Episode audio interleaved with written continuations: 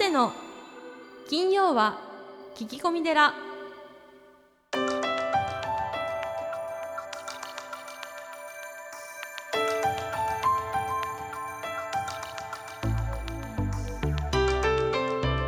ようこそ架空のテラスタジオにお送りする長谷の金曜は聞き込み寺ナビゲーターの南雲もぐなです。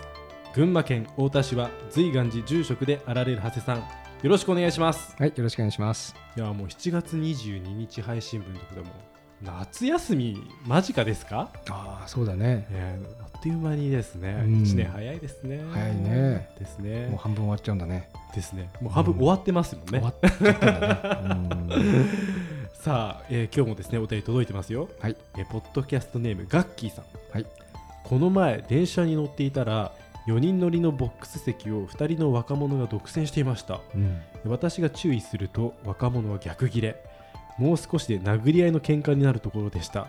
そんな若者を見てえー怒りと悲しみがこみ上げてきました、えー若者だけでなくどんな年代もそうですがマナーだけはちゃんと守りたいものですよね、まあ、こういったケースの時どう対応したらスマートに注意できるものでしょうか？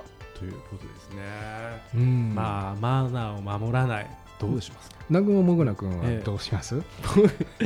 僕はですね結構本当にマナーが悪かったらうん。行っちゃうかもしれないですね、へえ。はいうん、まあ言うのも勇気がいるよね。まあそうですね、うん。まあ今の時代ねうん。なんか行ったらなんか刃物が出てきたとか言ったら怖いですもんね、うん。そうですね。はうん。なるほい、ど。う。ん。難しいな、うん。実際どうするかわかんないですからね。う、ん。うん。あのー僕がですね、うん。あのー本山で修行した時に、はそのお坊さんの格好をして新幹線に乗ったことがあって。い。はでその時にあのこうちっちゃい子供が新幹線の中でこう走り回ってたんですよ。い。はでその時いに、えまあ、私の隣にいたええ。その本山の偉いお嬢さんえは、はえー紙新聞をですねこうくるっと丸めて、いはい。その子供にですね 向こうから走ってきた時にパーンって頭叩いて、すごいですね、うん、であの黙ってたけどね。うん、黙ってたっていうのは？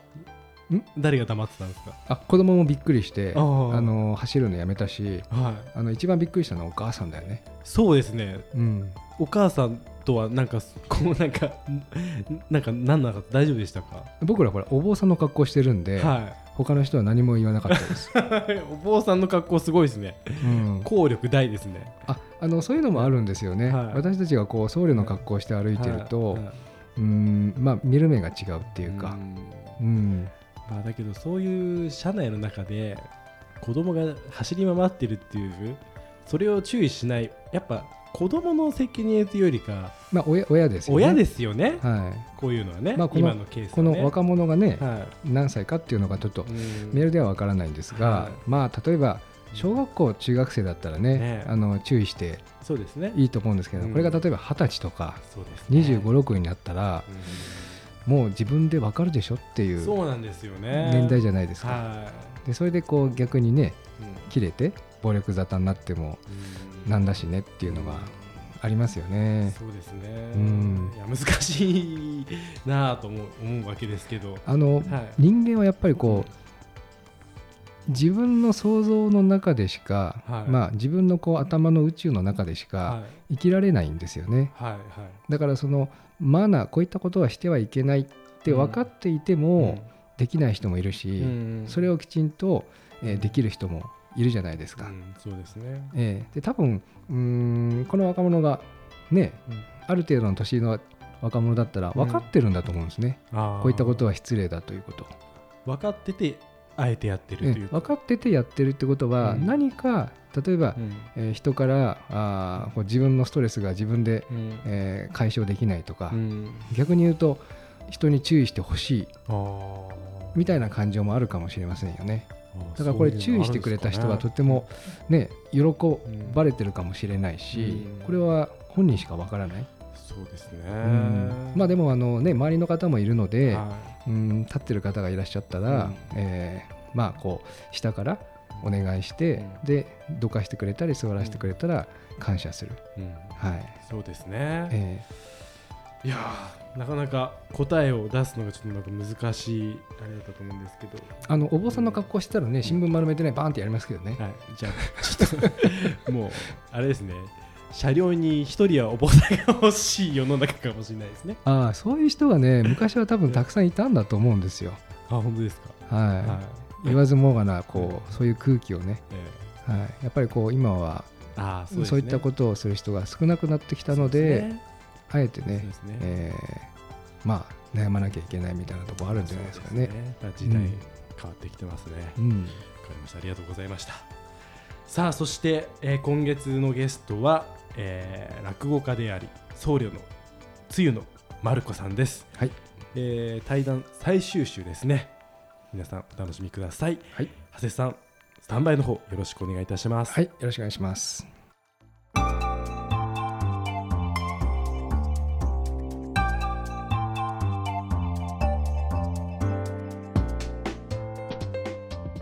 マルコさんのですね、はい。まあ夢と言いますか先ほどもお聞きしましたけれども、えーこれからどんなことをされてい。くご予定ですか、そうですね、うん。あの一応落語家としての目標はやはりこの名人になるという夢があります。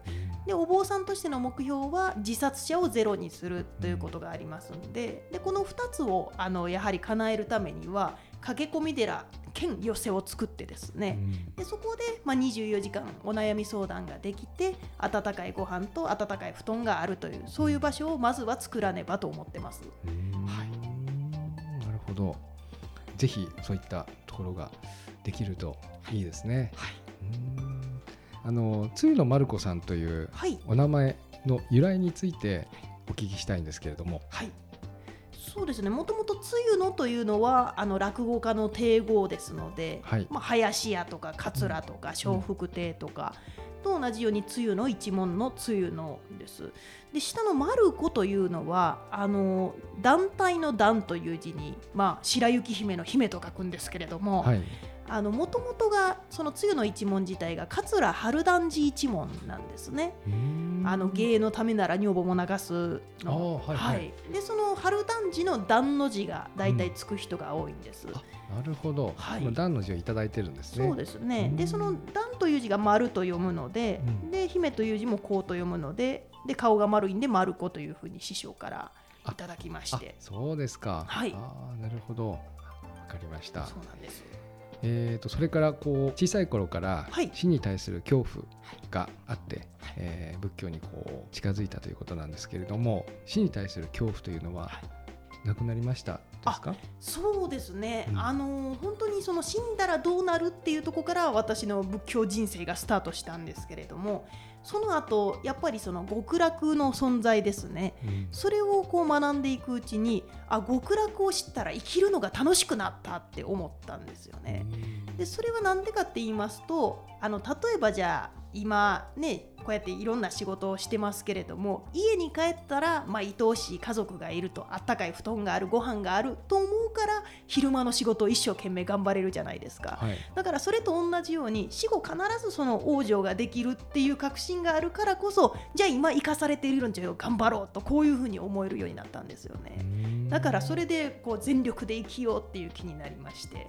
はいあのーあと仏教落語ですね、はいはいはい。あのマルコさんがされている仏教落語、えーこれはあのどういったもんなんでしょあこれはですね、まあ、いろんな話がいくつかあるんですけれども、まあ、お経の内容を落語に直したりですとかう、、まあ、あの面白おかしく笑ってるうちに仏様のことが分かるっていうことをコンセプトに作ってます。うん。これはあれですか？マルコさんの、えー創作あ創作です、はい。でいっぺん作ったら天台宗務長の方に一度提出しまして、うん。でまあ、その競技的に間違いがないかとかそういうことをチェックしてもらってでそれが返ってきたら講座にかけるという形ですね。なるほど、これをじゃあ全国のお寺さんではい。されてるってことなんですね、そうですそうです。ああなるほど。あのー他州でもされるんですか？あ多種でさせていただくことも多いですね。はい。あのーお願いするときはこう、はいどうすればいいんでしょあ、えっと、携帯の番号を申し上げます。は ういやそれはまずいですけど。い。はい、あの、つゆの丸子事務所というのがありますので、ええええあの、そちらの方に言っていただけたら、ええ。あの、喜んでいかしていただきます。あそうですか、はい。あどんな宗派でもあの行かれるそうです。はい。それからですね、あの面白いことにあのマルコさんは利き酒師、うなん日本酒の利き酒師の資格を持っておられるということなんですが、ええ。これはあのどういったことなんですか？これはですねあの、はいい、わば日本酒のソムリエみたいな資格なんですけれども、一応ちゃんととそういう、まあ、協会がありまして利き酒協会みたいなそういうお酒の協会があってそこでまあ勉強をして試験を受けて通ったらその資格が与えられるんですよ。でその利き酒師の場合はペーパーテストが2種類とあと面接試験とテイスティング試験って4段階あるんですよ。はい。で私もかなり怪しかったんですがあの面接試験の時に「ああんたあの落語家の人やんねほんならプラス50点しとくわ」って言われたんで それで通ったんでこれ裏口入学なんですよ。はい言っちゃっていいんですか？大丈夫です はい、わかりました。はい。そういえば最近あのなんかミラクルなことがあったみたいですね。そうなんですそうなんです。はいあの普段ですねその今駆け込み寺はまだないので、うん。あのインターネットのメールとかでそのお悩み相談をさせていただくことが多いんですけれども、うん。その中で、まあ、ちょっとあのもうずっと前からお悩み相談を受けてる方で定期的に私が食べ物を送らせていただいてる方があるんですね。ちょっととあるご事情があってはい。あの金銭的に苦しくて、うん。でまあ、年に12回ちょっとどうしてももう食べ物がないっていう状態に陥る方があるんですよ。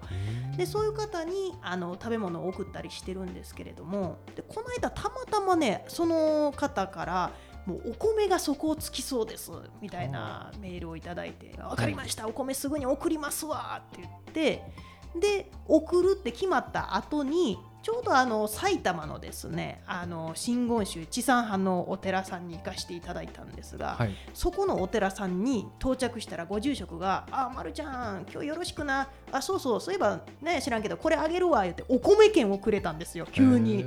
なんかこれってえさっき1時間ぐらい前にお米送りますって他の人に言っといてでまたいきなりお米券をもらうっていうのがええと思ってでその時にちょっと思い出したのがあの伝教大師最澄様のお言葉ではい。童心の中に餌食あり餌食の中に童心なしっていう言葉があるんですね。つまりその自分の志があればあのどんな活動をしていても必ずいい食事はついてくるから、まあ、最低限ついてくるんで安心してそういう伏せの活動をしなさい、ね、精進しなさいっていうことで反対にその自分のいい食事のことを目標に置いてやってるとどんな志も伴いませんよっていうそういう言葉があるんですね。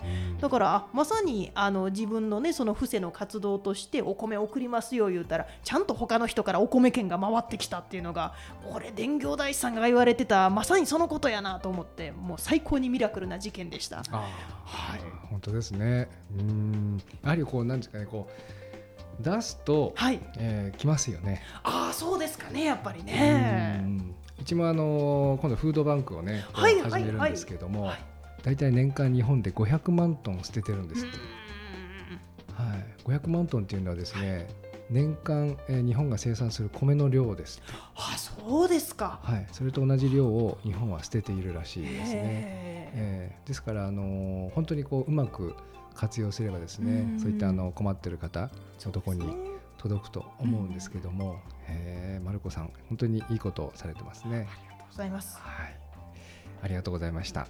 それからあの、えーマルコさんのですねマルコさんにとってこう座右の銘といいますか、はいあの好きな言葉というのははいございます。あはい、これはですねやっぱり最澄様の言われました「うん。一遇を照らす」という言葉が一番好きですね。ん。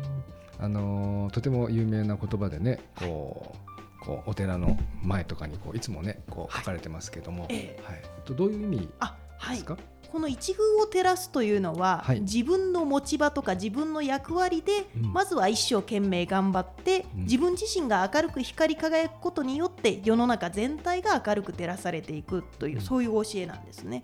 だから一人一人それぞれ輝ける種を持ってるんで輝いてもらってみんなで平和にみんなで幸せになりましょうっていうそういう教えなんです。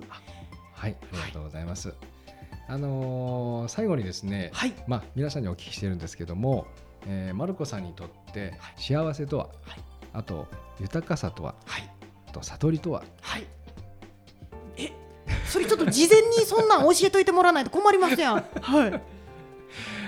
そそうですね。でも今幸せと豊かさと悟りっておっしゃいましたけれどもこの3つってもう同じじゃないかなと思うようにも思います、ん。あのね、それこそ禅の言葉で首相一党ですとか首相一女という言葉がねありますけれども今まさにこうやって自分自身が信仰の生活に生きてでこうやって広めたいそういう活動をさせていただけるっていうのが私にとって幸せでありそして豊かさでありでこういった、まあ、自分の仏道修行がそのまま悟りにつながっていくんじゃないかなっていうふうに思いますね。うん。そうですね。はい、えーどうもありがとうございました。ありがとうございました。はい。ずずず随願寺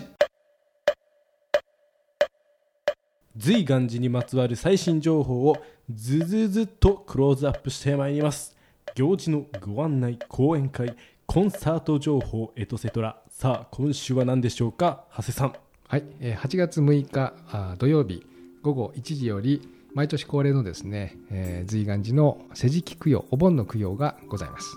まあ、毎年、まあ、恒例の行事ということで、はい、まあ夏の行事で、長谷さんがまあ一番忙しい時期かなと思われるんですけどこれはどんなことを、まあ、改めてですがされるんでしょうか、まあ、あのお盆ですから、うん。えーこう日本人のね、はい。えー古き良き習慣なんですけども、はい。まあ、うちの場合はこうお檀家さん、えー、檀徒さんのうちを一軒一軒、えーみんな回って、うん。えーまあ、棚行というものをしてですね、そしてあのおこの6日のお時に全てのお檀家さん、えー来ていただいて、はい。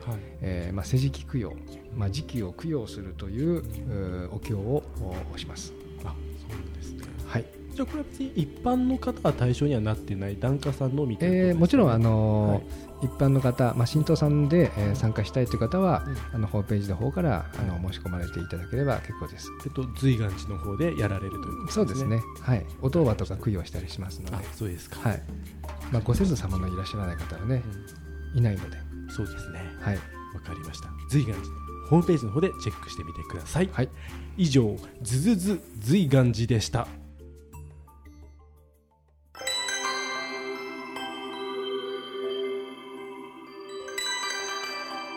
長谷の金曜は聞き込み寺。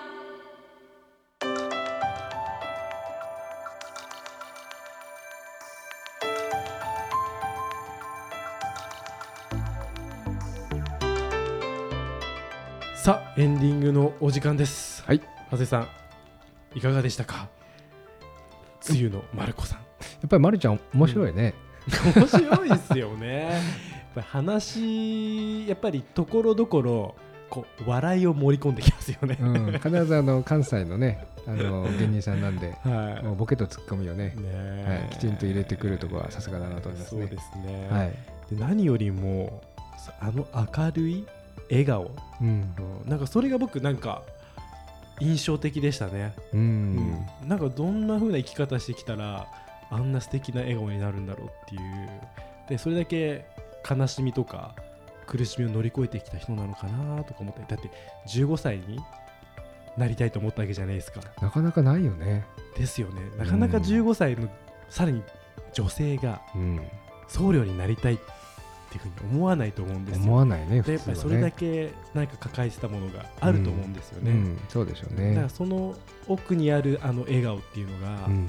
僕にはすごい眩しかったです、そうですね。普段こうテレビなんかではねこうあまり言わない例えばこうお米をね困ってる人たちにうん。送ってる活動とかですね、はい、人生相談のねこう駆け込み寺を作りたいみたいなことはうーんあまりこうテレビで画面では言ったりしないんですけど多分マルコさんの思いはそういったところにあるんでしょうね。はい。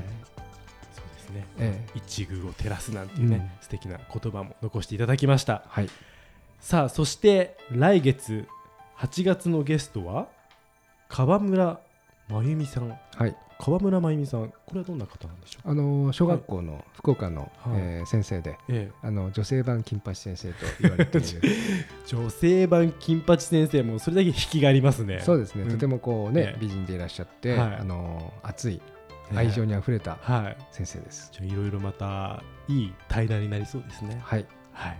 皆さん楽しみにしていてください。さあそれでは長谷さん今月もどうもありがとうございました、はい、ありがとうございました。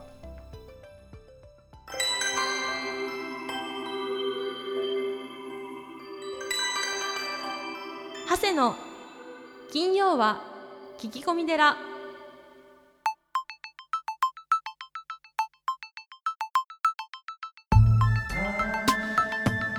長谷の金曜は聞き込み寺いかがでしたか？この番組ではリスナーの皆様から随時お悩み相談メールを募集しています僧侶の長谷がゲストとともにすっきり解決メッセージは随願寺のホームページ内よりお悩み相談メニューをクリック URL は www. 随願寺 .com www. 随願寺 .com ですそれではまた次回も未知なるテラスタジオで合唱。